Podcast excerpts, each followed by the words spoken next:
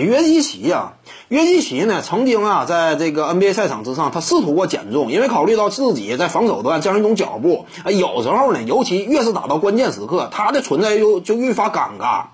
进攻端这块呢，你说掘金队，得靠着他吧，啊，得靠着他篮下攻坚，带动起球队的整体进攻啊。啊，但是防守端这块呢，你说继续留着他在赛场之上呢，关键时刻他防守端，尤其面对挡拆防守，那可以说非常吃亏。对方的顶尖核心持球人打他，那可以说呢，一打一个一个漏洞。因为他这块确实嘛，这个非常被动。为了避免这一点，为了尽可能的掩藏自己的缺陷，尽可能的提升自己的全面程度呢，约基奇曾经啊也试图过这个进行减重。但是呢，有时候就是这样，你一旦减重之后呢，防守端可能说你的脚步更加灵活了，但是在进攻端这块呢，那你就不行了。约基奇一旦减重之后，进攻端篮下一对一单打，那就有点打不起来了。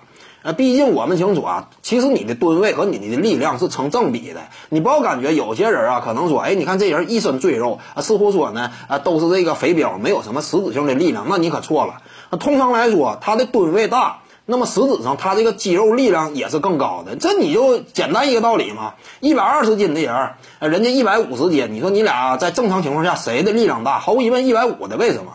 人家相当于你平时天天扛着三十斤的一麻袋，天天在那儿运动。你说他得到了多大的锻炼？他的整体肌肉力量肯定是高于你的。